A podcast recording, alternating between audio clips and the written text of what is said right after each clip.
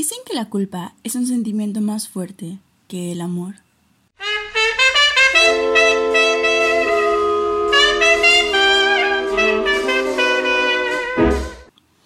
Hola a todos, bienvenidos sean al podcast Después de un amor. Yo soy la alegre Eli y hoy hablaremos de esa emoción que alude a la mala conciencia y a sentimientos negativos que se expresan por una conducta indeseable o por el daño que creemos causarle a los demás o a uno mismo. La culpa, la famosa culpa. Debo contarles que hubo un momento en el que yo me sentí culpable y daba todo porque esa persona regresara. Me sentía culpable por la ruptura. Sentía que fui yo quien actuó mal, quien no supo cómo lidiar con los problemas, con la monocromía y el tiempo que le ofrecía sentía que no era el de la mejor calidad por estar pensando en mis propios problemas. Llegué a pensar que debí dar más de mí, ser más paciente, debí echarle más ganas, debí hacer más. Y tal vez si hubiera hecho más, hoy estaríamos juntos siendo la más feliz pareja de la vida, como lo solíamos ser. Pero no amigos. Hoy sé que la ruptura fue lo mejor para ambos. Cada uno se enfrascó en su vida y se enfocó. Después de aceptarlo y superarlo, estamos siendo la mejor versión de nosotros mismos. Y sé que si algún día nos encontramos, brindaremos por la felicidad del otro. Pero en este proceso de culpa llegué a sentirme culpable por muchas cosas como por dar el primer paso hacia la ruptura, creyendo que era lo mejor para ambos, por no lograr que él me entendiera, por sentir que hablábamos dos idiomas diferentes, por haber sentido al final de la relación que ya no lo quería. Me sentía culpable por ya no sentirme cómoda, por el desgaste emocional que generaba, pero ¿cómo no creerme la culpable? Si él seguía estando dentro de mí y una parte de mí dentro de esta persona. Los días y las semanas siguientes a la ruptura me sentí incompleta, vacía. Sentí una enorme necesidad de hablar con él, de saber cómo estaba, qué sentía. Me sentía preocupada por todo el entorno. Lo extrañaba tanto. Habían días que dormía abrazando una playera que aún tenía su aroma. Para mí esta persona siempre fue perfecta. Para mí era magia, admiración y arte en cada una de sus partes. ¿Alguna vez te has puesto a pensar en que las cosas son más que la suma de todas sus partes? Es decir, una chamarra por sí sola únicamente es tela con botones y bordes bonitos. Un lápiz por sí solo simplemente es grafito, madera y un poco de goma. El conjunto de sus elementos, o la suma de todas sus partes, es lo que lo constituyen como algo más que una simple cosa, ya que lo convierten en un sistema complejo. Pero estas simples cosas podrían ser más por sí solas. Vamos a suponer que sí, lo llamaremos propósito, y eso le va a dar su fin.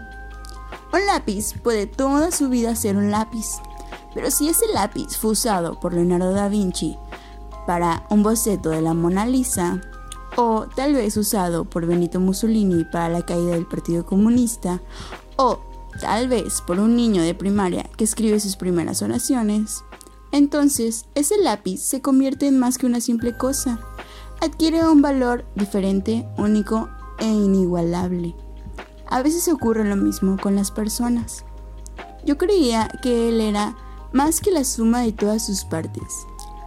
Era, para mí, la hoja más especial y única del árbol, porque su belleza era tan natural y espontánea. Y bueno, ahora les voy a leer la siguiente carta que esta persona me escribió. La llamaremos carta 3 sin título. Hola mi amor, son las 10.01 am de un jueves. Te hago esta carta para expresarte mi sentir y mis ilusiones. Ya sé que hace poco, en realidad en este mes, la situación se ha vuelto un poco complicada. O al menos pasamos por momentos difíciles, sentimos enojo y algo de tristeza. pero también amor. En tu carta me expresaste todo lo que sentía, lo que esperaba de nosotros y ahora hago lo mismo. La semana que viajaste y no nos vimos me sirvió bastante para darme cuenta de lo que siento por ti. Te extrañé demasiado, extrañé tu risa, tus preguntas, abrazarte, escuchar tu voz, dormir contigo, ver películas, también verte feliz, ver tus ojos chiquitos y muy bonitos. Es que me encantan demasiado. También cocinar, abrazar al perrito, saber que estarías ahí en los días difíciles, para abrazarte aún más. Pero también me di cuenta de que hay varias cosas de nosotros que no están bien. Y como te he dicho, siento que son problemas internos que terminan afectando la relación. Quiero estar contigo solamente. Quiero que formemos algo grande. Algo juntos. Quiero más historias a tu lado. Y para eso ambos debemos quererlo. Estar dispuestos a mejorar. Quiero que ambos nos tengamos la plena confianza, que nos respetemos y nos cuidemos. También que nos defendamos mutuamente. Porque somos un equipo que se ama. Necesitamos ser empáticos y hacernos ver el uno al otro las cosas que no están bien. Te amo demasiado. Quiero crecer junto a ti. Sé que este tema es algo complicado y que por ahora no estás convencida, pero a mí realmente me encantaría formar una familia contigo.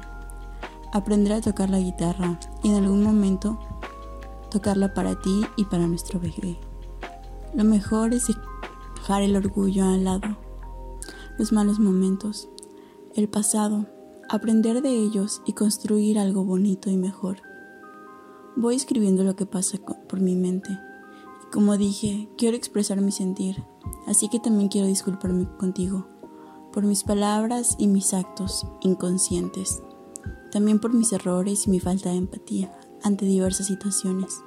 Estoy cambiando y mejorando todos estos problemas y que están ahí al igual que sé que tú lo haces. Esta es mi visión y lo que deseo contigo plasmada en esta carta. Uf, al leer todo esto me preguntaba cómo era posible que los problemas se hicieran más grandes. Más grandes que nosotros mismos. Y también me preguntaba qué nos llevó a la decisión de terminar con la persona que creerías formarías una familia. Porque de alguna manera ya nos sentíamos familia.